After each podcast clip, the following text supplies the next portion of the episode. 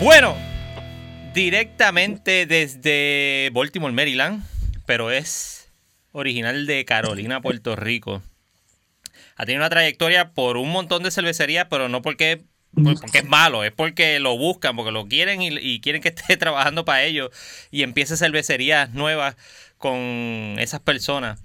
Eh, un brewer local empezó con, con las cervecerías, la cervecería, puede, puede decir, de las primeras que hubo aquí en Puerto Rico, que el nombre todavía se sigue diciendo y todavía lo vamos a, escuchar más y lo escucharán ya mismito también. Pero hoy en Talking Craft Beer está conmigo Jonathan Rodríguez. Él es brewer de Guinness USA y es boricua. Bienvenido a Talking Craft Beer, eh, Jonathan. Pues Andrés, saludos muchachos.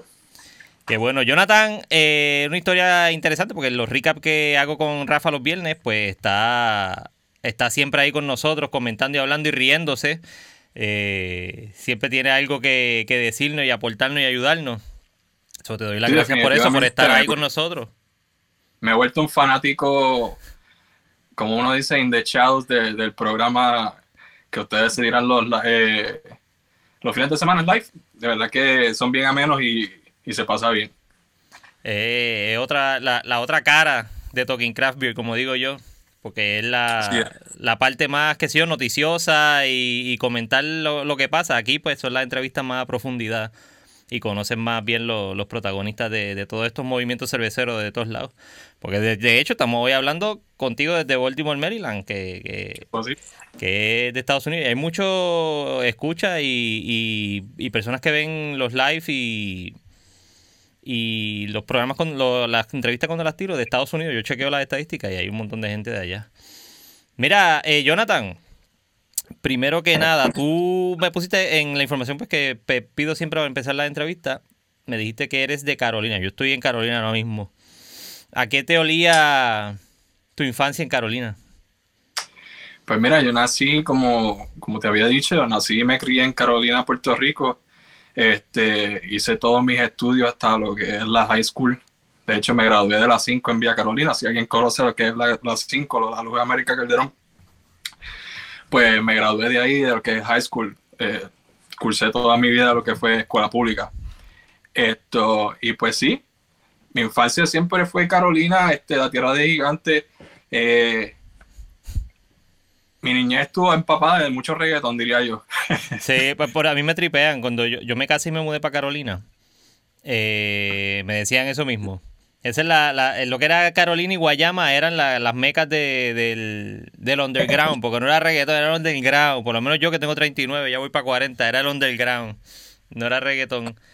Y, y siempre me tripean con eso. ¿Te mudaste para allá, para Carolina? No, no fastidien con eso, eso ya se acabó. Eso es un chiste viejo, muchachos. Eso no, eso no da para más. Mira, ¿y, aquí olía esa infancia allí en, la escuela? ¿Olía empanadilla? ¿Olía a icy con...? olía mucho empanadilla de pizza, icy, a, a, las entregado. esa, a entregado, que mucho extraño. A las mallorquitas con azúcar por encima y cositas así que se extraña y uno se, se echa a llorar en la ducha para que nadie lo vea. a Luis Ventura. en posición pena de la bañera. Mira, y saliste de Carolina y te fuiste, estudiaste qué en la universidad. Pues mira, este, después de terminar la high, yo desde chamaquito siempre estuve eh, con esa idea de ser como que ingeniero o arquitecto. El diseño siempre me llamó la atención. Este, y pues me fui por esa vía. Eh, quise estudiar en Mayagüez, pero busqué, busqué mucha más información sobre, sobre lo que quería estudiar y pues yo soy medio vago y pues yo dije, nada, esa no es la vida. No me voy a meter todos esos años para ser ingeniero y, después Dios sepa qué. Um, so, mi otra opción era la poli, que tenías que tener buenas notas y ser bien aplicado, otra cosa que yo no era. Y chavo. En high school este, yo era otro tipo de persona. este, era bien caquito, tenía trenza y pues en verdad, eh, como te dije, era bien vago. No me gustaba, era bien inteligente. En la escuela era bien aplicado, tenía buenas notas, pero era bien vago, no me gustaba estudiar. so, me voy para el liceo, eh, arte allí en Atorrey. Eh, empiezo a estudiar como delineante y sigo esa vía y termino ahí. Um, en ese momento que estoy como delineante, pues se me da el trabajito en Old Harbor como vale parking. Yo empecé ahí este, estacionando carros los fines de semana. Esto en el este, viejo San Juan. En el viejo San Juan, exacto. So, cuando yo entro al Harbor Brewery, después de pues, estar en la, en la, terminar la universidad, cuando salgo, mi primer trabajo que me ofrecen es empezando, tipo, el ingeniero me dice, te voy a pagar 8 pesos la hora empezando y ni, ni pidas un aumento por buen tiempo. y yo dije, yo me maté en la universidad por 8 pesos. Nah, yo no voy a hacer eso. So, picheo y me voy por Harbor, empiezo a, a trabajar de vale parking. Y me va bien, mano. Me va súper bien, las propiedades súper chéveres, estoy haciendo un buen dinerito. Esto, pero yo quería hacer, tenía ese, ese kick de ser mesero. Porque yo vería que los meseros estaban de verdad que balling para ese tiempo en lo que era el Harbor. Y yo, pues, Y yo quiero San ser Juan. como. Sí, yo quería ser como Juan, sí. cuando fuera grande. Tú sabes. Y pues yo le decía, "Mano, yo quiero ser mesero y hablaba con los meseros cuando se salían de break y eso. Y yo, mira, este, cuando haya una posición, pues me avisan y qué sé yo. Pues se me da la oportunidad de entrar como runner, que básicamente pues sacando comida y qué sé yo. Y le meto mano, pero de que súper brutal, con todas, las, con todas las ganas del mundo, pues para llegar a esa posición de mesero, que tanto yo añoraba llegar allá. Ah, porque ahí era que estaba el billete. Pues llego a la posición de mesero y nada, este, estoy así y duró como un año y pico o algo así. Entonces, Luis Díaz me dice, mira, eh, Wolfgang, que era el cervecero para ese tiempo, me dice, Ujú. Wolfgang necesita un asistente. ¿Tú, tú te atreves a, a, a meterle a eso? ¿Y esto era qué año? Esto fue, sinceramente, yo empecé a trabajar en lo que era en la cervecera, en la cerveza como como asistente, que fue mi primer trabajo. Eh, fue como para el 2008, 2009, diría yo. Ya yo estaba dando mis primeros pasos eh, en lo que es la industria cervecera craft en Puerto Rico. A mis 20 años, yo tenía 20 años exactamente Yeah. había terminado la universidad, tenía 20 años y comencé a trabajar como asistente. Pues empiezo ahí, yo digo, pues, mano, ahora mismo yo me hago tanto de mesero, si tú puedes más o menos igualar eso semanal a un sueldo, pues mira, vamos para allá, que se chave. Mentalidad de chamaquito, Sí, olvídate lo sí. que sea, yo lo que quiero hacer chavo. Y mano, le metí, me metí a, a de asistente. Y nunca había Eh, hecho cual- cerveza ni nada. O sea, entraste clean. Mano, yo no, yo no bebía cerveza, para más decirte. yo no bebía cerveza. Cuando yo me meto de lleno a lo que es de asistente en, en la cervecería, yo no bebía cerveza. Las cervezas de, de Old Harbor para mí no eran este, appealing en ningún formato de la palabra. No era lo mío, pero yo estaba allí, pues, porque era un trabajo cool. Ajá, no era el mismo trabajo que mis panas hacían. So, yo era el cool del corillo y además estaba haciendo buen dinero. Pues entrar mi, Ya, comf- te- mi comfort zone como tal, mi comfort zone súper brutal. Estoy allí como alrededor de dos años y medio, tres años. Cuando llegué a ese punto, alrededor del 2011, casi 2012, es cuando Vulcan dice, peace, me voy. Se fue. Y me dice, ahora tú eres el head brewer de aquí. Eh, a rayo. Pero aprendiste un montón con él.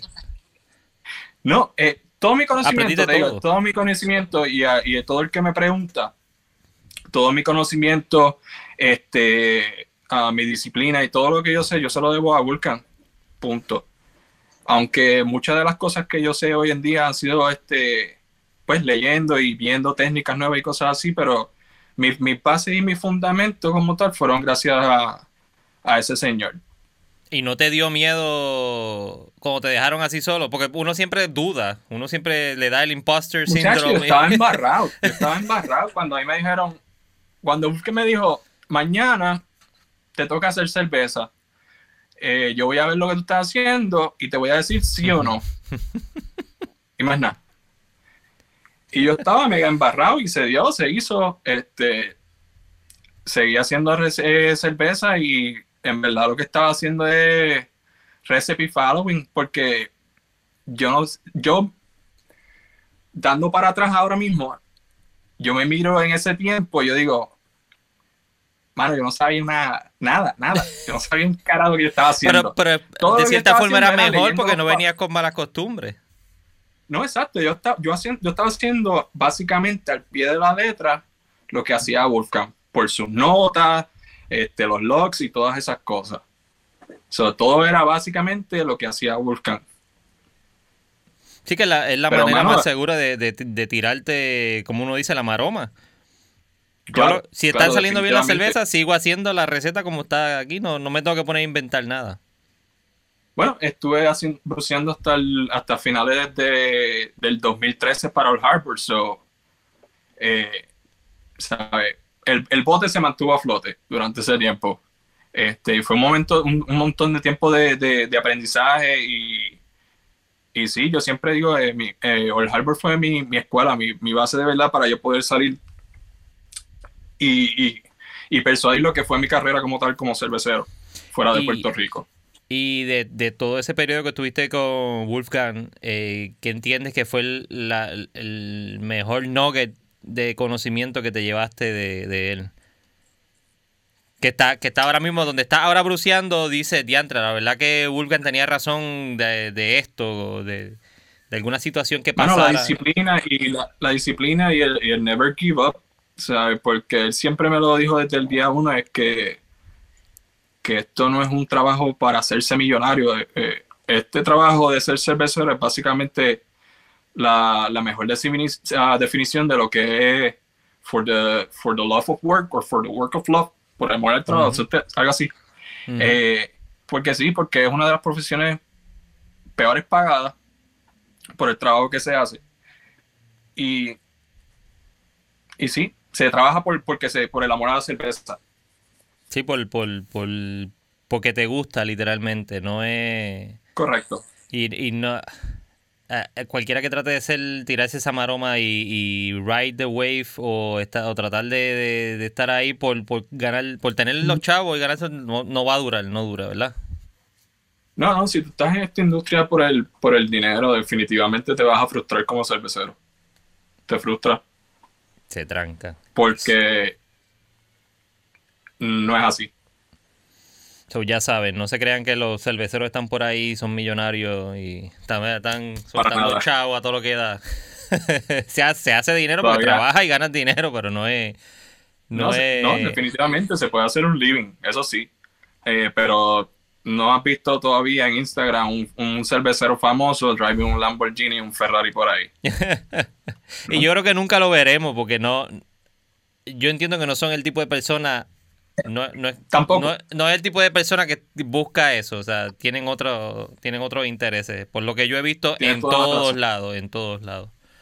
So, ¿te quedaste de cervecero en Old Harbor hasta el 2013? Hasta finales de 2013, que básicamente consiguió otro trabajo, un trabajo como cervecero en lo que es la compañía Gordon Birch, eh, que básica, era básicamente en ese tiempo la compañía más grande de restaurantes y cervecerías, básicamente brewpubs, lo que es el concepto de brewpubs, pues era la compañía más grande nacionalmente en Estados Unidos. Básicamente ahora mismo esa, esa compañía se disolvió y pertenece a otra compañía más grande. So, para Gordon Biersch llegó a Syracuse, New York en el invierno del 2013. Uh. Para mi suerte y sorpresa, los locales decían que era uno de los peores inviernos que habían tenido en un par de años. so, pues yo, brico al fin, este, llego allá a, Syracuse, New York, sin conocer a nadie, sin saber dónde yo estaba parado ni nada. Yo solamente con, el deseo de, de, ser mejor cervecero y, y, llegar allá, tú sabes, llegar al punto donde tú feel, este, yo me sentía accomplished como cervecero.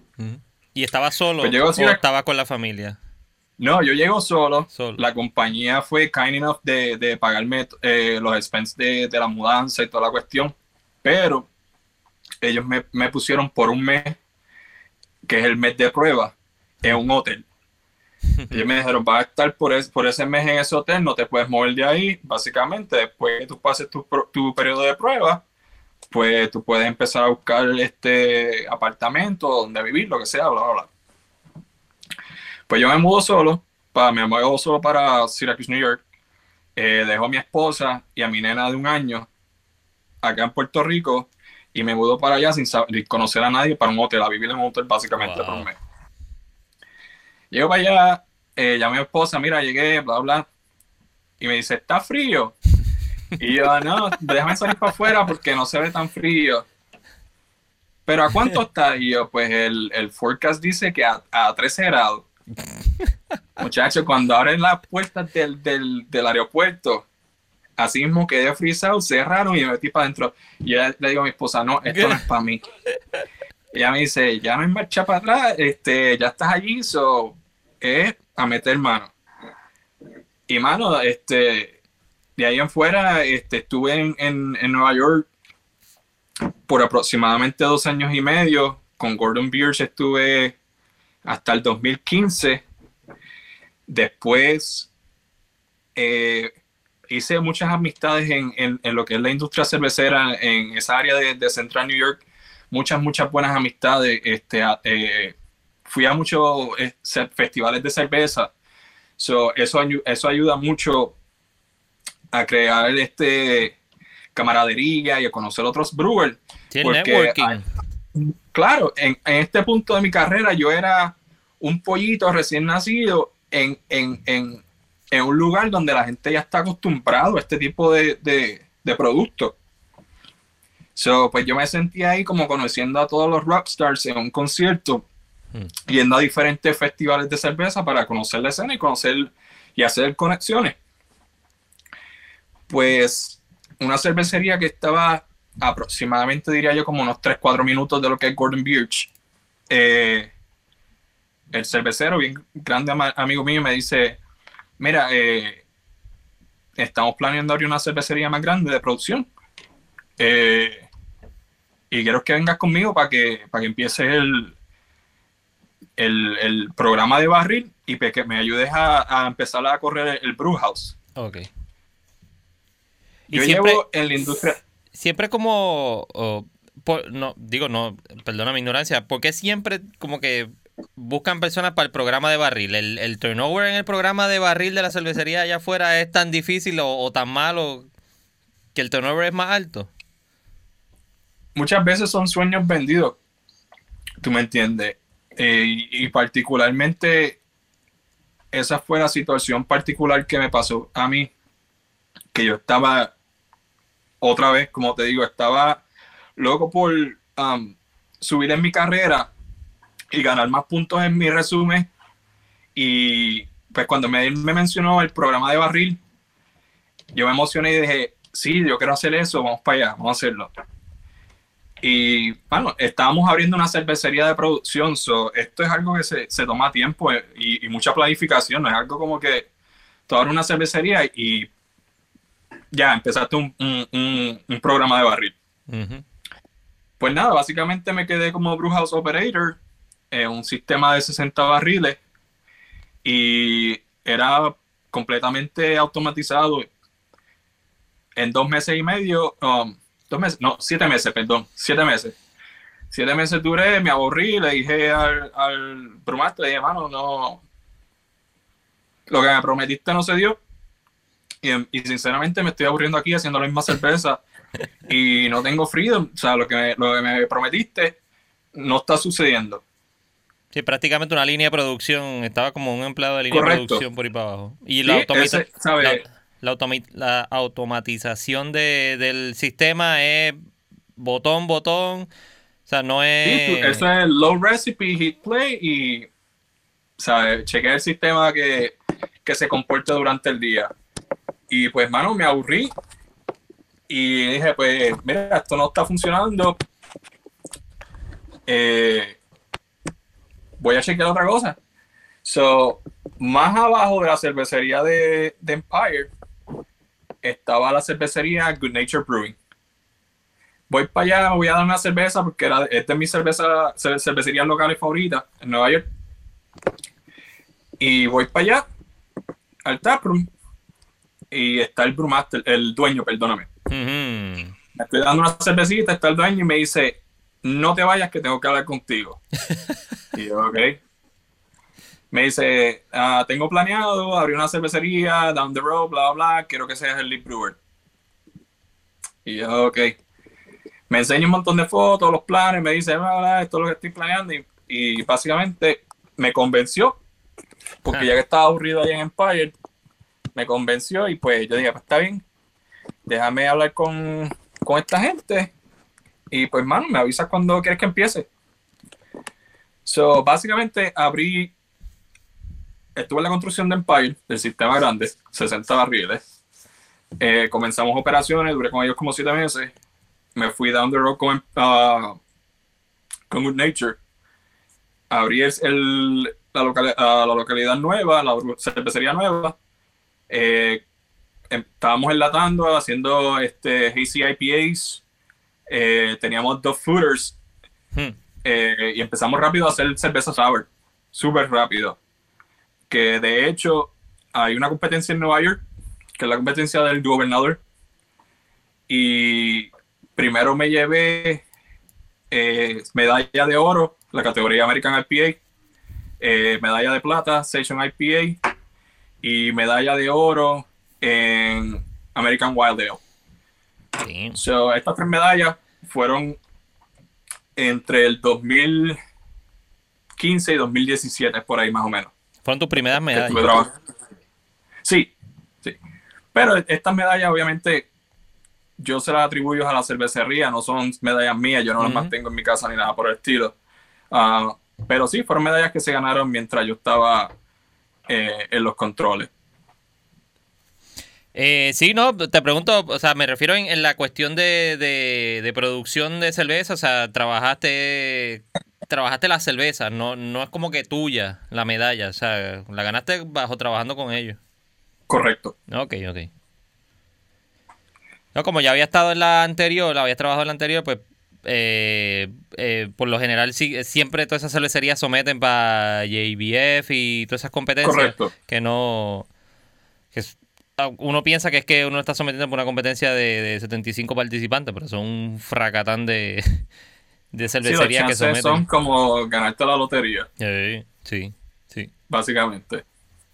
Y... Pero eso básicamente era una competencia local, no, es, no es como, no, era, nada...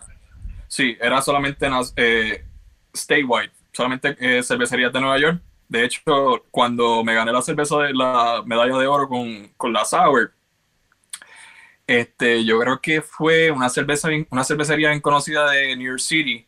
Yo creo que era Big Alice, que fue que se ganó la plata, segundo lugar con cuando competimos. Y después de eso hicimos una colaboración con esa gente. Y súper cool. De verdad que sí, la escena de, de, Central New York, el craft beer scene de arriba es súper, súper cool. Eso te quería preguntar ahora. Eh, ya, ya estaba en ese punto de que ya habías pasado, pasaste por el Harbor, pasaste por Gordon Birch. Por Gordon Birch y ahora estaba en Good Nature. Empire y después Good Empire, Good Nature. Ya llevas, lleva, eh. ¿cuánto? Cinco cervecerías. ¿Qué ya estabas notando? O sea, si notabas un trend o, algún patrón en, el proceso de, de producción de cerveza en, en, Estados Unidos en comparación con el de acá en Puerto Rico como tú estabas. O sea, ¿qué, qué, fue lo más que te llamó la atención, aparte de la automatización? Porque eso ya, pues, ya eso es tecnológico, pero en, en términos del movimiento eh, cervecero allá, ¿qué, ¿qué notaste? ¿Qué, ¿Qué, diferencia notaste con el de acá? No, eh, a, diferencia de Puerto Rico, obviamente cuando yo estaba en, en el Harbor, la escena de craft beer pues era corrida básicamente por lo que son los homebrewers de Puerto Rico de hoy en día. Eran básicamente los únicos entusiastas en ese tiempo. O la gente que está eh, aprendiendo o empezando a, encantarse con lo que era el craft beer scene. Tan pronto yo me mudo a, a Nueva York en el 2013, me doy cuenta que, que, el craft beer es algo tan normal como lo es encontrarte la sidra más barata cuando vas al supermercado o cosas así, tú sabes. Como cuando yo iba al supermercado en, back in the days, en el 2012-2013, lo más brutal que tú veías en los shelves era eh, Bear Republic con la Razer 5 y este, si, eh, ¿cuál era la otra? Este, Paul Honor y cosas así. Y cuando me mudé a Estados Unidos, hay craft breweries por todos lados y yo digo, wow, nosotros allá en la isla estamos bien atrás. Y pues ese eager de demostrar de, pues, mira, yo vengo de Puerto Rico, donde, eso es otra cosa, donde siempre yo voy, yo digo, yo soy de Puerto Rico, o sea, yo no, no ¿de dónde tú? De Puerto Rico. O sea, eso es algo que siempre llevo bien presente de donde yo vengo y, y, de donde son mis raíces, porque es mi papel representar, porque ahora mismo se puede decir que uno de los cerveceros o uno, o sea, del Brutin de Guinness, uno de ellos al menos es puertorriqueño de pura cepa, tú sabes. So, es un orgullo, es de verdad un orgullo y para mí es, es como que ese, ese, ese weight que siempre cargo en, los hombros de representar y llevar bien el nombre de, Puerto Rico con, con, buena representación. Con orgullo y, llevándolo siempre en alto. Definitivamente, definitivamente. Y cuando a mí me preguntan, yo siempre hablo de la... Porque a mí me preguntan acá, mire, ¿cómo, cómo es la escena de, de craft beer en Puerto Rico? Y yo siempre la escribo como algo que está, eh, es como una revolución que está surgiendo, todavía le falta, pero we're getting there, tú sabes. Exacto. No es como que estamos perdidos en el espacio, pero todavía, todavía no nos falta tarea. No está establecida como está establecida allá en Estados Unidos, pero está, está, en ese proceso, va por ahí. Y definitivamente no son las faltas de ganas, simplemente que el, el, gobierno de nosotros es la, es la hostia, pero es otra cosa. son, son se puede decir que son factores externos al proceso de la producción de cerveza. Correcto. Lo que, lo está afectando. No es. No son los mismos cerveceros. No son ellos. Sí, mano, porque yo te diría las ganas mías inmensas de poder volver a PR y, abrir una cervecería se me salen de las manos. ¿Sabes? Ese es mi sueño número uno, poder volver a la playa, al calientito y poder hacer lo que me gusta allá y poder vivir de eso. Eso es lo que me encantaría hacer pero no es viable, sinceramente no es viable. Aún con una buena inversión, este, sinceramente no lo veo viable ahora mismo. No es para como que quitarle los sueños las ganas de trabajar a la gente que ya lo está haciendo en PR, pero para mí, desde, mi punto de vista, pues no, todavía no se puede. no es que no va a pasar, pero todavía no se puede. Sí, hay que, como yo digo, hay que buscarle la vuelta. No se puede. de, esta forma, de esta forma se está haciendo bien difícil, pues hay que buscar alternativas, que ya lo están haciendo, están buscando alternativas, están produciendo mayor cantidad fuera en Estados Unidos, la están trayendo. So, esa es una alternativa para poder mantener la escena, porque tampoco es como que se apague y vámonos y olvídate de, la cerveza local en Puerto Rico. Correcto. Correcto. So, estuviste allá, hiciste la sour, ganaste la, ganaste los premios con la cervecería, o la cervecería contigo ganaron los premios. Y... Sí, en Nueva York, este, como ya dijiste, pues me gané esas tres medallas en el proceso durante mi estadía, como yo le digo, que fue básicamente desde el 2013 a 2000, finales del 2017, que exacto, que es cuando termino con, con Good Nature, alrededor de octubre de 2017, y ahí es cuando consigo eh, otro startup otra cervecería que iba a, abrir en el sur de Georgia, en Albany. So, mm. Me contratan como head brewer de ellos para comenzar. So, trabajo con ellos eh, lo que es noviembre, diciembre del 2017. Y la segunda semana de enero 2018, básicamente le dejé la cervecería corriendo ya ellos estaban en, las barras locales, estaban empacando en cakes y toda la, y toda la vuelta. Um, so, y ahí es cuando me llaman de Guinness. De hecho, ¿Te llamaron? Me llamaron de Guinness porque yo había aplicado. Oh, ok, ok, ok. Yo estoy sentado una, una tarde, llevé mi carro a hacer. Ya esto era de los últimos días que me quedaba en Nueva York. Escúchate esto. Los últimos días que me quedaban de Nueva York. Llevo mi carro, pues estoy en Nueva York tengo que hacerle la inspección y hacerle un cambio de aceite y filtro. Pues lo llevo al dealer y me siento ahí a esperar las horas muertas para que le hagan el cambio de aceite y filtro y la inspección para sacarle el, malvete acá. Y estoy scrolling así en LinkedIn, el, en las ofertas de trabajo de como brewer y veo este Diageo, que son pues la, la compañía que oversees eh, Guinness. Y nada, dicen que están buscando brewer para la posición de brewer en, en, Baltimore, Maryland, para lo que va a ser la nueva planta de, de Guinness en Estados Unidos. Yo el post y yo, ah, corporate brewing, that sucks. Nada, hace tiempo estaba de que el, la campaña de, de, los brewers, del Brewers Association de Independent este, Breweries con el logo ese de la botellita que está upside down y toda upside la cuestión. Down, sí. Y yo pues estaba full rebel, ¿no? Que Independent all the way. y ya tú sabes, con las masas. Este, yo digo, ¿tú sabes qué? No perdona. Déjame mandar mi resumen para allá, a ver qué pasa. Exacto. Mando mi resumen y coquí de que nada, por dos meses que estuve en Georgia. Yo me fui de Nueva York, estuve dos meses en Georgia, nada, por, nada, nada, nada. Me llega un email de, de recursos humanos, ah, de que mira, nos gustó tu resumen, bla, bla, bla, queremos eh, hacer una entrevista.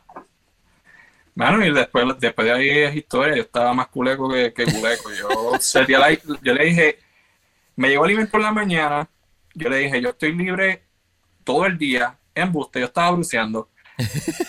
y me salió un momento y cogí la, la, llamada para hacer la entrevista con Guinness porque, mira, yo soy un fiel creyente de que las oportunidades vienen una sola vez en la vida. Y si tú no las sabes aprovechar, se te fue el tren. ¿Tú me entiendes? Y, y lo que me pasó para mí en, Old Harbor fue eso. O sea, yo supe aprovechar esa pequeña oportunidad que se me dio esporádicamente y la supe aprovechar. Aunque la cerveza no, hubiera, no era lo mío en ese momento, ni yo me veía haciendo una carrera eh, seria en lo que, es, lo que es la cerveza como tal. Sí, lo, lo, eh, lo, agarraste y aprendiste de todo lo que se tenía que hacer en, en, en, en la cerveza, que no dejar pasar esa oportunidad no era. no Te iba a estar dando contra el piso. Como tú dices, aunque no hubiese sido lo tuyo la cerveza. Porque cuando yo empecé, pues obviamente no era lo mismo a cuando ya yo tenía eh, mi, mi, mi, posición de brewer en, en, en Old Harbor. Ya para ese tiempo mi bebé eh, estaba recién nacida, pues ya yo tenía que pensar en lo que era pues mi futuro, con mi familia y cosas así, ya no era yo solamente. Y pues eso pues, fue lo que me dio el empuje para seguir eh, tratar de ser más en lo que es la, industria cervecera. Y mano, y gracias a esa, a, esa tarde que estaba cambiando el aceite y filtro de mi carro, pues, y que apliqué, me dieron esa llamada, después que enganché, le dije a mi esposa, mira, me acaban de, de, llamar de Guinness y quieren que yo viaje a Baltimore para una entrevista en persona. Hmm. A, este, a este momento el brewmaster de Guinness y la head brewer de Guinness son gente que son bien conocidas en lo que es el background scene de lo que es la, la, industria cervecera como tal, porque ellos, el background de ellos viene de, de Stone Brewing y de Anheuser-Busch, eh, ellos dos. So, son gente bien reconocida en lo que es la industria cervecera acá y pues eh, eh, ¿sabes? Yo estaba como nene chiquito cuando me, me, me dijeron que, que, me iban a, a, pagar un avión para ir para Baltimore a conocer a esta gente para una entrevista de trabajo para trabajar con Guinness. Imagínate, tú sabes, mind blowing. No, yo estaba que yo no cabía. Y yo se lo dije a mi esposa y mi esposa me dice, mira, pues, do it. ¿Sabes qué tenemos que perder? Que no pasen la entrevista y sigamos aquí, pues, ya sé, tú como quieras tener un trabajo. Y yo, pues dale, vamos a hacer eso. Cuando regreso a la entrevista, que estoy aterrizando back, este, de nuevo para atrás en Georgia, que te dicen, ah, pueden prender los celulares y toda la web, bla, bla. Cuando activo la, el, cuando quito el airplane mode, y yo, contra. Cuando miro, la misma persona de, de recursos humanos que me había seteado la entrevista, me dice, mira, este, ¿cómo tú crees que, que te fue en la entrevista? Y yo. ¿Qué pregunté esa? pues, ¿qué pregunté esa, bro? Yo acabo de llegar a la casa, no sé, yo, yo hice lo mejor que pude, pero dime tú. De hecho, me fue de show, soy un campeón. de ti. Tú me dices, y me dice, no, no, este, Jonathan, este, they love you, they love you, they want you. Y yo, ok. Y me dice, pues mira, para que vayas este, ablandando la cosa y vayas hablando con tu esposa, la oferta es esta, ¡pum! Y me tiene un número y yo. ah, y yo, pero ahí está incluido este, los beneficios como plan médico, para mí es bien importante, mi familia. No, no, no, eso es aparte, es tu sueldo, lo que tú vas a ganar por tu posición.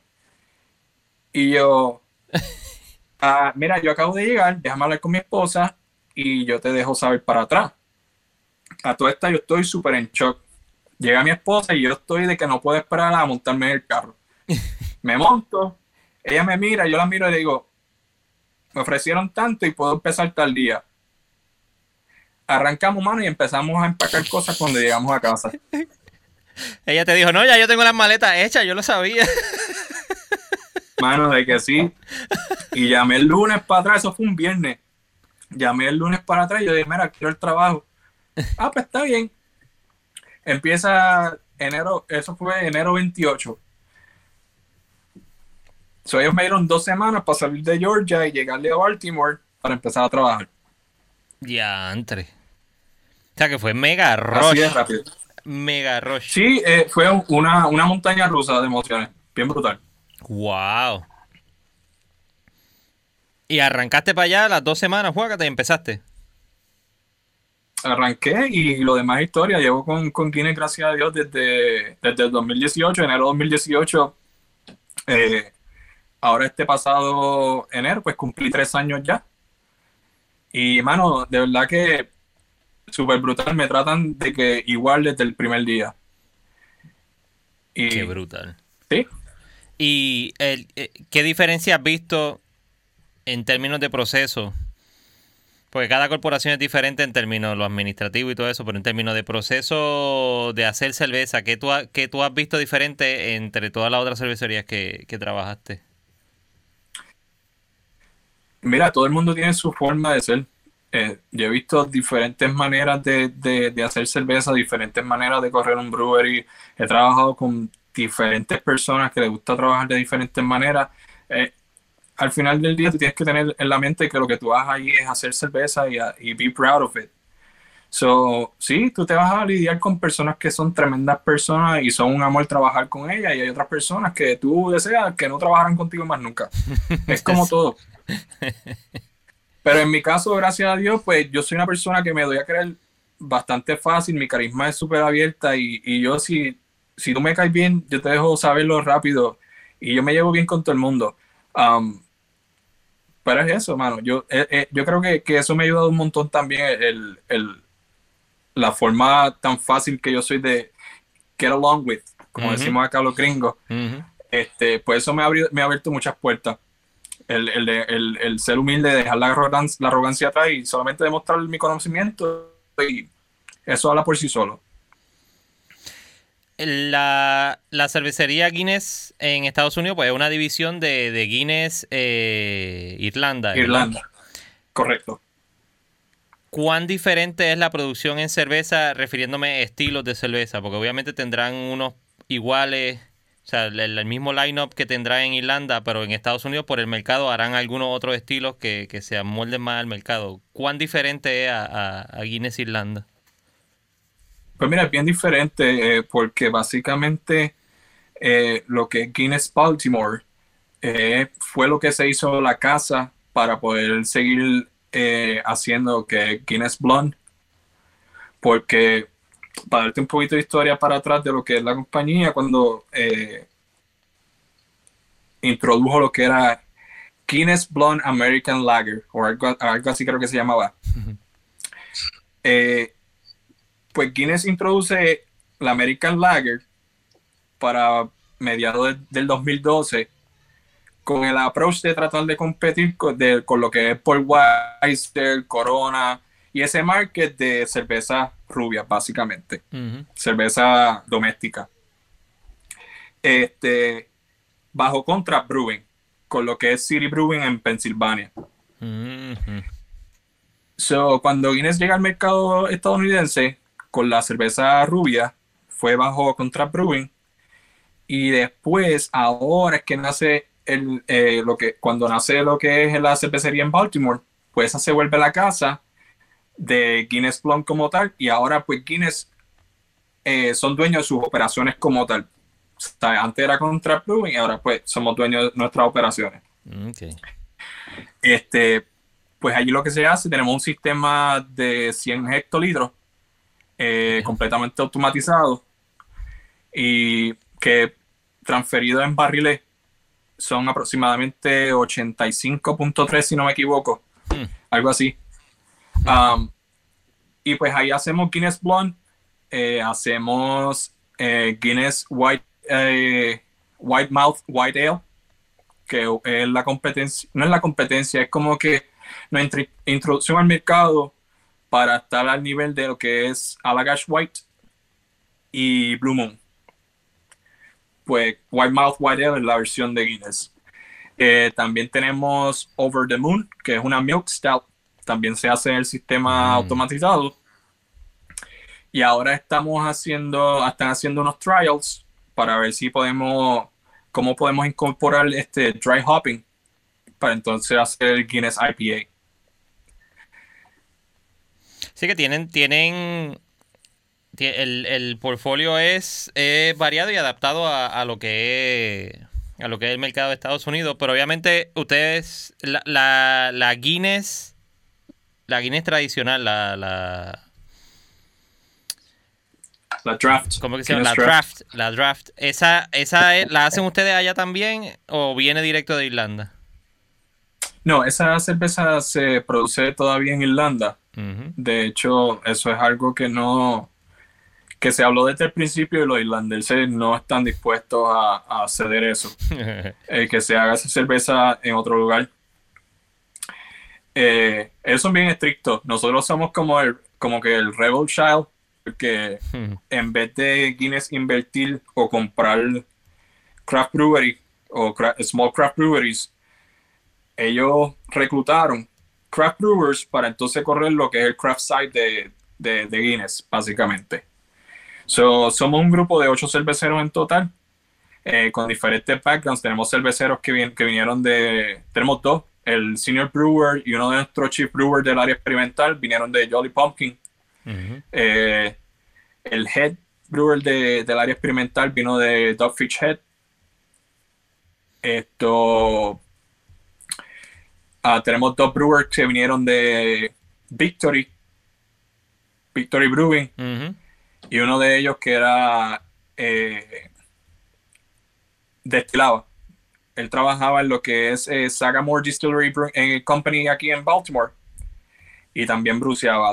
el crew de nosotros está bien sólido, eh, tenemos mucha gente inteligente y pues combinando eso expertise y esos conocimientos, pues eh, tenemos muchas cosas bien chéveres en, en, proceso, como por ejemplo el, el, el Program de nosotros, que es otra cosa. Todos los años ahora estamos sacando una cerveza añejada en barril. Eh, either un stout, un imperial stout o, un barley wine. Este año hicimos un proyecto especial, el año, que diga, el año pasado, que fue una, una gingerbread imperial stout que añadamos en barriles de, de bourbon. Nice. Qué cosa rica, me caso en nada. Mira, el, sí, eh, está brutal porque todo el mundo, todo el mundo está envuelto en proceso. De hecho, nosotros mismos llenamos los barriles a mano y los vaciamos a mano. O sea, no es como que pues es Guinness y todo es automatizado, ¿no? Este, de verdad que después de llorar, porque literalmente llorar de que yo quería correr un barrel program, llegar a Guinness y tener que trabajar con sobre 800 mil barriles de bourbon, eh, tú dices, no, no quiero esto. no es lo mismo, no es lo mismo venir. No es lo mismo. No, no, no, no. Verá, pero está interesante porque estábamos hablando ahorita de la cuestión de, de, la forma en que se estaba trabajando en Puerto Rico y si esa forma no funciona, pues eh, esa técnica se cambia y se, se toma otro camino y se hace de otra forma. Eso que me cuentas de que en vez de comprar cervecerías pequeñas, compran, o sea, no los compran, o sea, contratan a los que hacen las cervecerías prácticamente en esas cervecerías pequeñas, porque eso es lo que necesito. El equipo yo lo tengo, una cervecería es una cervecería. O sea, lo que necesito es la persona que hace la cerveza y conoce cómo hacer esa cerveza de esa manera. So, ese approach que tuvieron está súper interesante y, y, ata a lo que estábamos hablando ahorita. Sí, eh, lo que pasa es que, que, Guinness también es una compañía bien, bien conservadora. Eh, esa gente aman el alpa como si fuera un culto. Hmm. Esto, y pues como ABA tuvo ese backlash de mala reputación de querer comprar todos los craft brewers que están haciendo successful, ellos dijeron, no, nosotros tenemos el capital, podemos invertir en un lugar, eh, proveer el equipo y contratar gente que tenga el expertise, como tú dijiste, y be successful about it. Y eso es lo, eso es lo que estamos viendo. De hecho, sí, cuando, cuando llegamos aquí a Baltimore, la escena local, eh, si te digo que nos odiaba, era poco. Hmm. Sí, eh, el, el feeling que tuvimos nosotros, que por lo menos yo cuando llegué aquí a Baltimore, que estaba acostumbrado a pues ir brewery hopping para conocer el área, conocer la gente detrás de la escena y qué sé yo.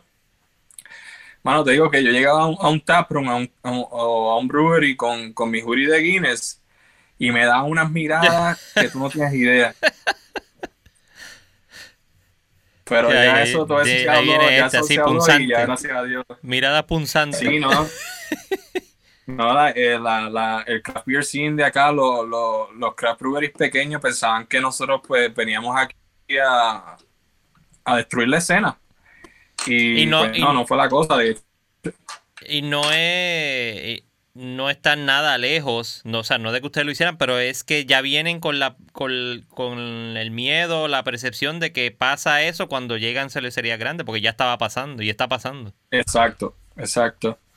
Y, no fue así, de hecho, eh, eso se habló porque todas las cosas que se hacen en, la compañía son bien estratégicamente calculadas, como dice uno.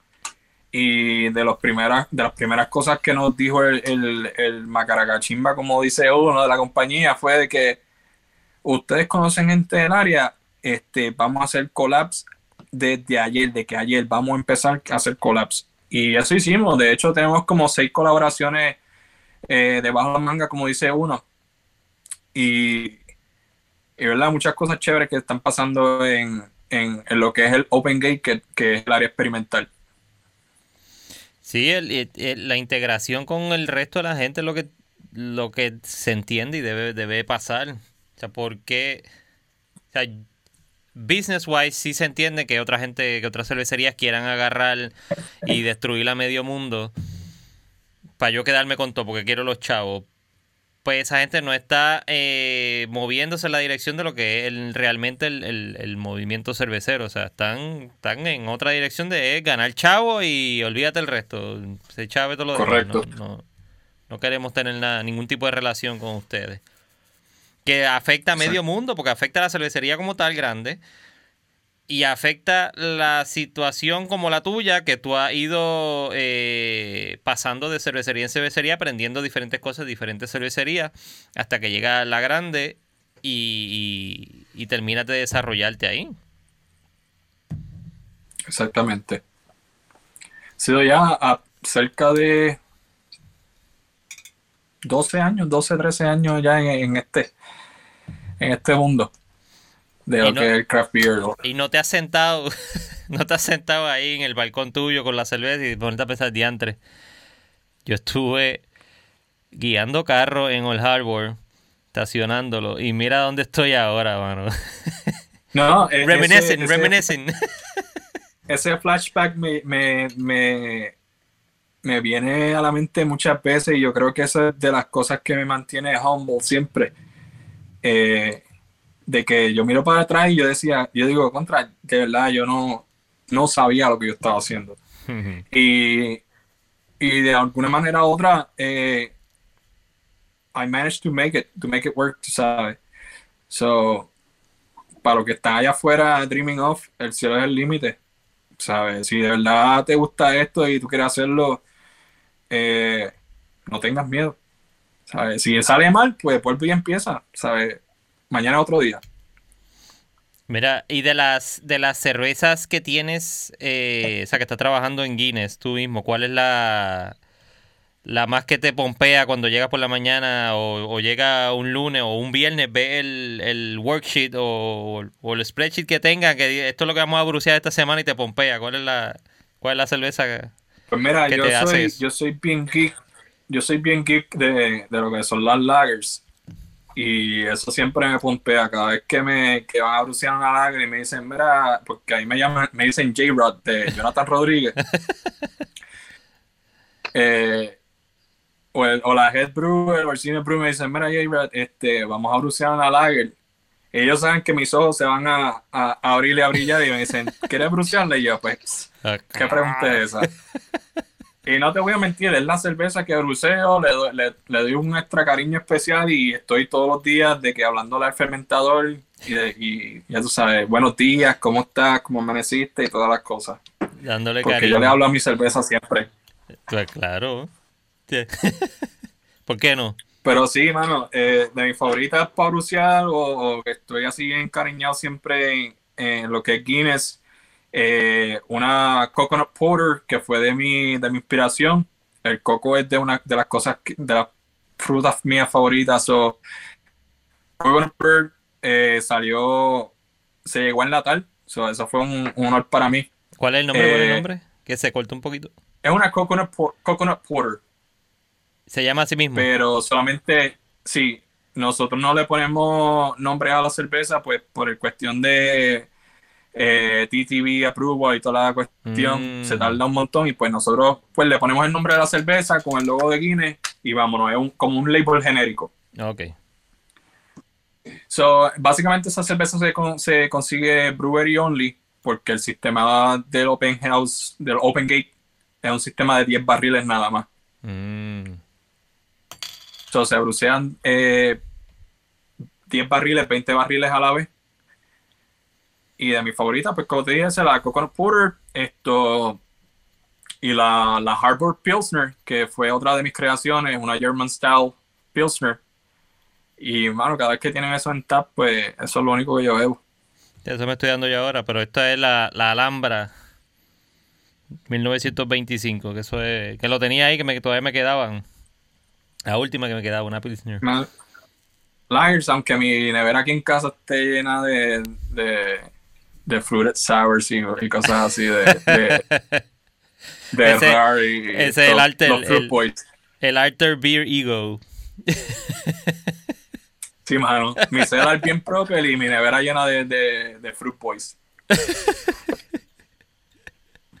Mira, el hace un tiempo y de, de, la manera que te pude conocer, gracias a los muchachos de Breaking News Beer and Coffee, eh, ese fue el, creo que fue en noviembre 5, que fue el National Stout Day.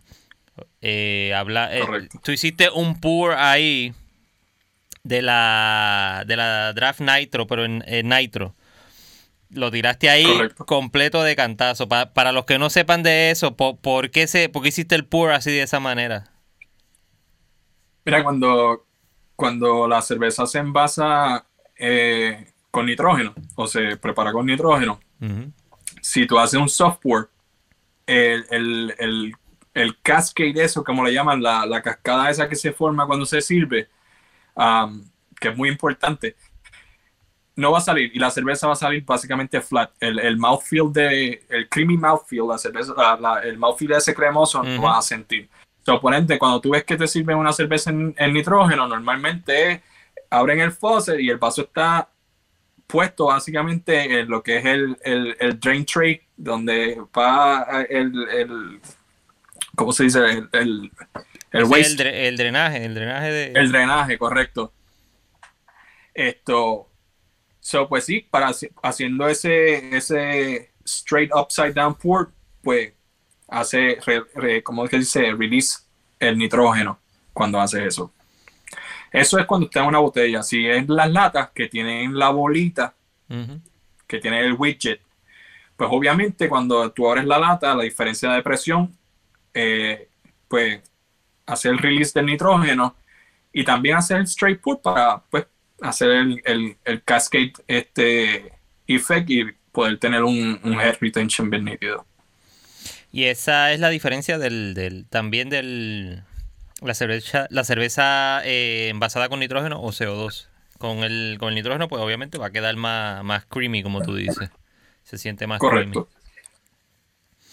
Y esas sí llegan a Puerto Rico. No, no llegan con. No, creo que no llegan con el widget, ¿verdad? Pero llegan No estoy seguro, no creo que llegan con el widget. Este, pero aún así, con o sin widget, eh, la Guinness Draft siempre recomiendo que hagan el upside down pour eh, sin miedo ninguno, porque no sé, después de tengan un vaso de 16 onzas, olvídate, no, no hay nada que temer. No, no se va a salir, no se debe salir. No se va a salir. Digo, no, después que no haga ahí un, un pour super salvaje ahí, ¡ah! enfogonado. Sí, después que no haga el Ramón te atiende, de que... Exacto. ¿Verdad, No Jonathan? puedo hacer eso. Está en Guinness ahora mismo, lleva, me dijiste ahorita, tre- eh, tres años. Tres. Eh, no, es por, no es por tirarle la mala a Guinness ni nada, pero uno siempre está buscando algo adicional. Eh, en la vida uno quiere tiene, tiene meta y quiere cumplir cosas. Eh, ¿Qué tú entiendes que sería tu próximo paso si en algún momento decidiera irte de Guinness? Guinness, USA, Baltimore, Maryland, no está diciendo irse. O sea, Jonathan does not want to leave Guinness as, as of this moment. Para que lo entiendan en inglés, lo que no se crean que estamos tratando de sacarte. Pero, ¿cuál sería una meta o un, o un, un next step para ti en, en- como brewer? Pues mira, ahora mismo este, la, la parte buena de Guinness es que es bien pro empleado. So, ellos siempre están pushing you to para que seas mejor persona o te desarrolles o regreses a la universidad o, sabes, básicamente que accomplish tus metas como tú querías, ellos te, te abren el pas, el, el way para que tú puedas hacerlo. Esto, so, sí, mis metas, eh, básicamente, si se, si se pudiera, es aprender a destilar y poder este, transferirme a lo que es la, la planta de, de, Capitan, de Capitán Morgan en Islas Vírgenes. So, either that o básicamente seguir con la compañía. I mean, ahora mismo cumplí, como, como te dije, cumplí tres años y, y ya soy elegible para el retiro. So, eso es una palabra que pesa mucho. eso era, eso es un lazo. Ya, te- ahí lo agarramos. Sí, so, cuando, cu- ahora mismo, después de tres años que me llegó la carta que, que soy elegible para el retiro, ahora después de Guinness, pues es bien difícil porque sinceramente después de aquí, ¿qué más? Sería un rol de oficina y estaría básicamente dándole la espalda a lo que siempre me ha encantado hacer, que es sudar y hacer cerveza. Exacto. tú sabes. Y, ese siempre, yo siempre he mantenido ese, ese focus en mi carrera de que sí, quiero siempre subir y, voy por más, pero siempre manteniendo el foco de que yo quiero, siempre, quiero seguir viendo cerveza. Yo no quiero un trabajo de oficina que me prive eso. Y hablaste de Captain Morgan y por poco, si se te diera en algún momento, pudiste haberte estado regresado a la isla, porque Captain Morgan estuvo en Puerto Rico y lo- hasta que movieron la producción a la isla. Sí, definitivamente. De hecho, esa, esa es mi visión. Como te dije al principio, um, cuando empezamos a hablar la entrevista, que básicamente mi visión es poder retirarme y, regresar a la playa. Esto, poder hacer cervecita y, y poder después de ter- terminar el día tirarme en la playa. En corto y en chancla y, y, y darme una beer. Exacto. Y no has considerado tampoco que se, digo, obviamente sabemos el panorama del- del- de la cerveza en Puerto Rico, hablamos de él ahorita, pero tratar de montar, qué sé yo, algo pequeño, prácticamente pequeño, Sí, un grupo que se quede aquí, nada de distribución para toda la isla, que sea, ¿quieres beber la cerveza de, de Jonathan? Tiene que ser aquí en este sitio, porque aquí es donde único la va a conseguir. Mira, mi, mi, mi, no mi plan de negocio, porque yo sinceramente no he trabajado en nada de eso, no tengo tiempo para sentarme y bregar un plan de negocio, como te dije. Mi- yo soy bien despistado y, y, y, y vago a la misma vez, so, para esas, esas cuestiones yo tengo. Um, sí, mi, mi, mi paz interior yo la consigo eh, surrounded por tanques de stainless steel. Ahí yo encuentro mi paz. Esto. Y pues sí, mano, sería abrir algo bien pequeño, eh, con un focus bien grande en lo que es calidad y en, y en educación y en poder tener algo que, que sea del agrado de todo el mundo. ¿Sabe? Poder expandir lo que es el craft beer scene a lo que es el todo tipo de, de, de levels de, de, society, de la sociedad, ¿tú me entiendes? Que sea algo que sea para todo el mundo, Accesible. accesible para todo el mundo. Correcto, correcto, porque sinceramente, de hecho me topé con eso en, en, en lo que fue en el sur de Georgia, que querían hacer el, el craft beer como, como algo bien fancy. Mm. Eh, de hecho, tuve un control con un tipo trabajando en Georgia, porque allá la escena es bien diferente a lo que es el norte. Eh, y el tipo me decía, mira, y, y, y ¿cuándo tú vas a hacer cerveza que sean appealing como para mi gente de- del country club y toda esa? Y ella tenía un par de cervezas arriba, los muchachos estaban en la barra, los bartenders, yo me viré y puse la cerveza bien dura en la barra y le dice, ¿tú sabes qué? La gente como tú y tus panas del country club son las menos, la gente que menos yo quiero en esta cervecería. Me di un sipi y me, me fui, me, me viré y me fui. Toda la gente que está, los muchachos que trabajan de- debajo, detrás de la barra, me ¿cómo? ¿Qué tú haces? ¿Qué tú hiciste? Ese es uno de los inversionistas que tú haces y yo. I don't care. Papi, pues brega con eso. Pero hubiese estado bueno preguntarle qué cerveza es lo que ellos entienden que va acorde con, con ellos. Qué sé yo, que va, en vez de echarle, No, la, ce- la cerveza tiene que ser. va a echarle pellets de billetes de 100. No, mano, la cerveza es algo que tiene que ser para todo el mundo, sinceramente. Y, y es eso. O sea, poder hacer una, abrir una cervecería pequeñita con, con focus en calidad y, y tener algo disponible para, para, para todo tipo de clientela. Sí. Porque un, un destilado, un destilado que la botella te cueste 40 mil pesos, ¿cómo, cómo, cómo tú le pones el precio a una botella de 40 mil pesos y por qué? Porque lleva eh, un, un- eh, que ponen un whisky, un whisky súper viejo, o sea, súper añejado, tiene 100 años el whisky, por eso le ponen un precio de 40 mil dólares. Eso sería lo que el tipo quisiera decir. Una cerveza de 40 mil dólares, no, porque te, va, Exacto. eso no existe en, este movimiento. Otra cosita que yo aprendí es, es- es con el con el Johnny Walker, que es, otra, otra de las marcas que son parte de la compañía de nosotros. Eh, nosotros tuvimos una charla y degustamos desde el Red Label, el Gold Label, que es el más barato, hasta el Blue Label. Cham- un chamaco eh, en traje, con, con una maletita y estaba abriendo todas sus botellas. Y te digo que mi favorito de todo es el Green Label y no es el Blue Label ni el Black Label como todo el mundo bebe. Es cuestión de, de encontrar lo que, lo que a ti te gusta y esa es la mejor manera de explicar lo que ya te dije, de, de tener una cerveza para cada, cada persona. Así sean los que beben Cool Light, tener una cerveza para los que beben Cool Light, tener una cerveza a los que les gustan las Pende Hazy y los que les gustan los Fruited Sour también. Y a los que les gustan los estilos clásicos, los clásicos, también tener unas cervecitas clásicas para los que les gustan eso. No hay que excluir a nadie. Exacto. Que todo el mundo beba lo que quiera.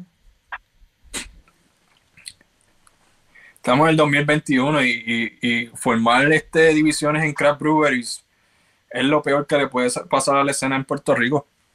Y peor con todo este revuelo ahora desde la pandemia en el 2020 y corriéndose para ahora para acá. Que es más, que ha, ha- ha dado un azote más grande a todas las la cervecerías y, y a los restaurantes. O sea, ha sido un, cantazo heavy.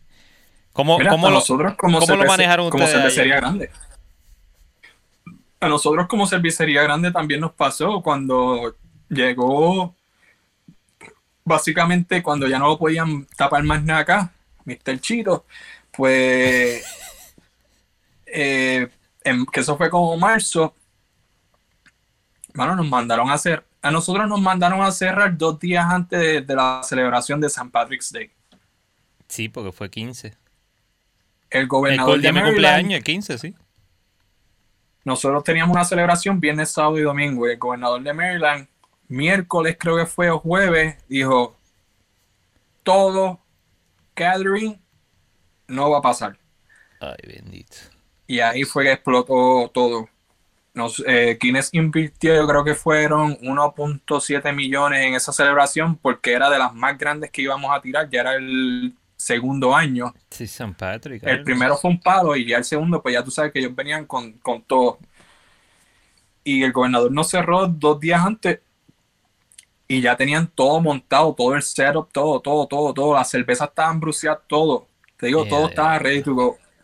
Nosotros tuvimos que donar el restaurante de, de- de la cervecería como tal, del, del- lo que le llaman la experiencia del consumidor, Mm, que es donde está el tap room, tú puedes hacer el walkthrough y toda la cuestión, el museo. Eso ahí cerró y nosotros teníamos dos cerveceros ahí que no sabíamos qué íbamos a hacer. Porque no se podía hacer in-house consumption. No podías consumir en, en la cervecería. El curbside pickup todavía no estaba puesto. So, básicamente fue un shutdown abrupto con dos brewers guindando y no sabíamos qué íbamos a hacer y teníamos los tanques llenos y básicamente la solución era vaciar todos los tanques por el drenaje. Hacer un dump. Sí, eso fue la peor semana o la peor, las peores dos semanas para todos, nos- para todos nosotros que teníamos una incertidumbre de que trabajamos para una compañía tan grande y básicamente estábamos esperando instrucciones de, de Irlanda. Wow. Y lo hicieron, hicieron Toda- el dump. Sí, no, no, no, hicimos varios dumps, pero pudimos salvar porque pudimos implementar el, el curbside El pickup. curbside. Sí que era lo. Es lo más lógico en, en todos lados, en todo. En toda la cervecería es lo más lógico y en los restaurantes es lo más lógico. Pues, pues no me puedo sentar, pues recojo y me llevo. O, a- o qué sé yo, un mesero que tenías trabajando ahí, pues por la hora de delivery. El workaround de, la- de lo legal que tengas que Eso- hacer para eso ponerle fue un lo que seguro. empezaron a hacer. Sí. Eso fue lo que empezaron a hacer, no, ¿sabes? Teníamos muchos empleados porque el espacio se llena, porque es que se llena y es estúpido. Eh, y lo que hicieron, pues, los empleados que tenían, pues, lo rotaban y, pues, trabajaban llenando crawlers, despachando beers y cosas así. So, sí, estuvieron desplazados por, diría yo, por un mes, dos meses los empleados del taproom como tal, pero luego que se implementó lo que fue el curbside pickup y toda la cuestión, pues, poco a poco, pues, fueron recuperando su trabajo. Contra, qué bueno. Qué bueno y, y, eh, sí, s- de nuevo, son experiencias que uno pasa y, y tienes que hacer el pivot y buscar la forma de, de, de, no, esto no funciona, seguimos por esta otra línea que es lo que va a funcionar y es lo que nos están dejando, lo que nos están dejando trabajar porque si Sí. no, se hubiese ido medio mundo. Definitivamente. Nosotros estábamos llegando todos los días y esperar el meeting todas las mañanas a ver qué nos decían, si íbamos a seguir teniendo trabajo o no. Qué, qué Y esa incertidumbre duró como por, por un mes y era un estrés brutal de que, brother, yo tengo una renta bien alta, tengo un montón de billes que pagar, ¿cómo yo me voy a quedar sin trabajo? El desempleo no da. So, uno empieza a maquinar todas esas cosas y, y, con eso- y sabes, tienes que ir a trabajar y esperando que te den la mano noticia. Exacto. No se lo deseo a nadie. Y la gente que han pasado por eso, muchachos.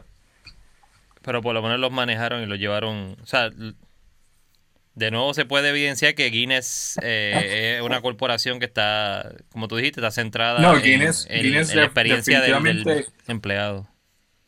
No, definitivamente las cosas, eh, hay muchas cosas que no, obviamente no salen al público, pero cuando el COVID apretó, ellos también apretaron los, los pantalones y nos tenían de que cada dos días un briefing nuevo con todo lo que estaba pasando en la compañía mundialmente, no necesariamente solamente en los Estados Unidos, pero mundialmente.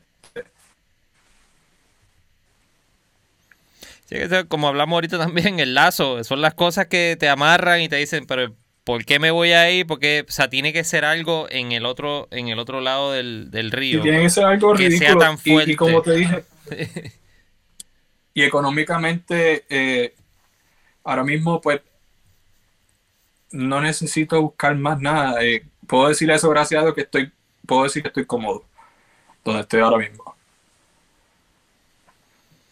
Sí, que... que... Pero ha sido mucho sacrificio, muchas lágrimas, muchas veces que dije, ¿por qué me metí en esto? Y sí, no, el camino no ha sido fácil, este, y mucho menos siendo latino en, lo que es el, el craft beer industry en, en Estados Unidos, pero cuando tú te le metes por el larguito y pues eres carismático, pues ayuda un poquito. Le buscas la vuelta, como decía mi abuelo. Sí, sí. Hay que buscarle la vuelta a la gente. Porque hasta con Rednecks en el sur de Georgia Breguet eran de los más panas, así que... Sí, por eso, por eso dijiste eh, que estaba que estaba fue en, en fue en Georgia que tuviste eh, lo, de, lo de la sí, la cervecería que retraía, eh, que pusiste el vaso con filmeza. Ajá, correcto, sí, sí. Tiene que haber tiene que haber lidiado con gente allí que eran demasiado intransigentes, que no, no creían ni en la luz eléctrica. no, mi estadía ya fue, como te dije, de, de dos meses, dos meses y medio y fue bien, bien interesante. Porque Georgia, Georgia es fuerte. Sí. Es bien fuerte. Bien interesante. Pero son las experiencias que te, que te hacen crecer y te hacen más fuerte para entonces... Mira, ¿dónde está ahora? eso es lo más lindo de la vida, el poder tener experiencia y poder compartirla. De eso se trata. Sí, escuchar, escuchar lo que la han tenido y, aprender de ellas, que es lo bueno. Por eso es que a mí me encanta hablar con tanta gente eh, del movimiento y, y conocerle todo el mundo. Y por eso, parte, yo empecé todo este revolut del podcast, porque es que se aprende tanto y se sabe tanto de, de, todo. Que a lo mejor no. voy a decir que, hacía falta, de verdad que sí. Estos tipos de, de, podcasts o tipos de, programas live que, como ustedes, que Talking Craft y los muchachos de uh, Beer and Coffee, hacía falta porque no te voy a mentir, cuando yo me mudé de Puerto Rico, esa nostalgia existía. Yo me pasaba buscando. Uh, ¿sabes? Para ver qué estaba pasando en la escena de Puerto Rico, porque obviamente no tenía ningún tipo de conexión después que, que, que dejé Old Harbor. Y el tener este tipo de, estos tipos de programas, pues, crean ese tipo de, conexión eh, que está bien brutal, de verdad que me, que me gusta mucho lo que están haciendo. Gracias, gracias. Sí, y es, de nuevo, es la, la, versión digital de, del movimiento cervecero entre Brewers y todo el mundo, pues es la misma versión entre nosotros, Breaking News y todo, todo, todo lo que estamos reportando lo que está pasando. Es, un, grupo súper brutal y súper nítido. Bueno, yo creo que te he aguantado suficientemente aquí. La historia tuya está brutal y si hay más historia, no tengo problema en traerte de nuevo, pero no quiero aguantarte más. Yo sé que está, está en, en paternidad, aunque has tenido, tiene un super break, que ojalá hubiese en paternidad aquí. ¿Lo puedo decir? ¿Del tiempo que es? Sí, es un malo. Tiene Mira, escuchen bien y vean bien lo que están viéndolo en, YouTube. Tiene seis meses de paternidad. Así que, gobierno de Puerto Rico, aprenda de, esa empresa. Porque no es que, aprenda del de Estados Unidos, que aprenda de esa empresa. Seis meses de paternidad. Diageo, básicamente, en julio de 2019, firmó una nueva póliza eh, con relación a, lo que es el, el parental leave, eh, que antes era pues básicamente lo que te da eh, en Estados Unidos, que son, creo que son um, seis semanas o algo así, tres semanas para la madre. Exacto, para la madre solamente, sí. Porque una cosa que me da rabia, aquí en Estados Unidos eh, la maternidad se ve como un disability. So, para que la madre pueda tener más tiempo, pues tiene que aplicar para disability. Perdón. So, yo en 2019, en julio de 2019, como te estaba diciendo, pues firma esta, esta nueva póliza diciendo que, pues, eh, padre o madre que tenga un nuevo, un nuevo bebé, adopte un nuevo bebé o un niño, no importa, eh, tiene ese derecho de eh, compartir con ese, esa nueva criatura por seis meses o 26 semanas, que son completamente pagas, son 100% pagas. Yo estoy aquí en mi casa y yo recibo mi cheque como, estuviera, como si estuviera trabajando normal. Yo tuve un mes solamente. Cuando yo trabajaba, antes de hacer todo esto y, y trabajar freelance, tuve un mes con la corporación que yo trabajaba. Y la cantidad de cosas que uno tiene que hacer si no existiera ese mes para ayudar a, la madre, porque en dos meses la madre no puede trabajar sola. Es una diferencia brutal. Y ahora tú vas a llegar pompeado a los seis meses a seguir trabajando y activado porque estuviste tranquilo descansaste de cierta manera. Descansaste, pero, pero va a llegar pompeado porque mira, me ayudaron, estoy, estoy chill, estoy tranquilo, no, no, no me vi pillado ni, ni, ni con problemas Definitivamente, definitivamente, como te dije, me faltan casi dos meses, me faltan un mes y pico, tres semanas, un mes, tres, tres semanas. Y hoy me comuniqué con, con, con mi jefe para arreglar mi, mi retorno.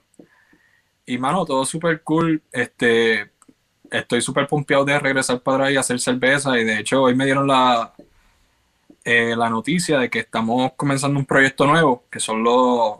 Eh, Guinness viene, esto es secreto, pero Guinness viene con las seltzers. estamos en empezaron ya los trials y pues cuando regrese, pues vamos a estar 100% a dos manos con, con los trials de lo que son las nuevas seltzers de, de Guinness experimentales. Qué cool. Ya eso está aquí, ya aquí eh, del oeste empezó con las de ellos. Eh, sí, aquí eso está por todos lados. Creo que hay una distribución de otra gente y no me acuerdo si viene otra gente más. Pero de seguro, de seguro ya vi que del oeste sacó las de ellos. O cervecero, eh, cervecería de... ¿Cómo es? Cerveceros de... Me olvidé el nombre. Medalla. Cervecería de, Puerto Rico. Cervecería de Puerto Rico. Iba a decir cervecería del oeste. es lo mismo, pero. eso le llaman al área experimental de ellos, ¿no? ¿Verdad? Del oeste, Ruby. Del oeste es la, la cervecera craft de ellos, del oeste. Pero eso, es tema para, eso es tema para otro episodio. Y para un live, si quieres venir, eh, te, estás invitado siempre para venir a hablar con nosotros un rato ahí en, en Recap los viernes. Seguro que sí. Está, para hablar de eso, tengo, sería bueno y, lo voy a cuadrar contigo. cuando acabemos ahora el podcast lo, lo, hablamos. Jonathan, quiero darte las gracias por haber aceptado la invitación, por haber sacado de tu tiempo y estar aquí contándonos tu historia desde buena historia de Old Harbor, porque recuerdo Old Harbor de corazón, me recuerdo haber ido allí, igual que yo no sé si tú te recuerdas Borinquen Brewing, que era allí en, en Isla Verde también que fueron Mira, cuando existía Borinquen Brewing, yo todavía estaba underage, yo no podía beber, so no tengo ningún recuerdo. Eh, de hecho, cuando yo empecé en Old Harbor, la gente decía, no, porque te acuerdas, Borinquen Brewery, y yo. No, mano, no me acuerdo. Pero es que yo empecé a, trabajar en Old Harbor a los 20 años y yo no tenía ni edad para beber cuando existía Borinquen Brewery y mucho menos bebía cerveza. So, pues, sí, que no, te gustaba. No, tengo ningún no tengo ningún récord de, lo que fue los pioneros como tal, los, los primeros que fue Borinquen Brewing. Exacto. Pero pero se pasaba bien, estaba nítido el sitio y, era... Ahora mismo hubiese dado un palo bien grande por, la cantidad que tiene de, tenía de producción. Hubiese estado chilling trabajando. Pero de nuevo quiero agradecerte, Jonathan, por haber estado con nosotros. Te invitado a Recap también para que vengáis y hanguees con nosotros los viernes y nos dé los insights que hay por allá por Estados Unidos también y, noticias que tú entiendas relevantes que quieras comentar o, de Guinness o cervezas nuevas que tengan de Guinness que vayan a sacar y quiera hablar de ellas. Pues nosotros está invitado. Eh, qué bueno que estuviste con nosotros aquí. Nos veremos en la próxima. Bye. Thank you for listening to the Talking Craft Beer Show. Let's keep on talking, so connect with us on Facebook and Instagram at Talking Craft Beer and, of course, at TalkingCraftBeer.com.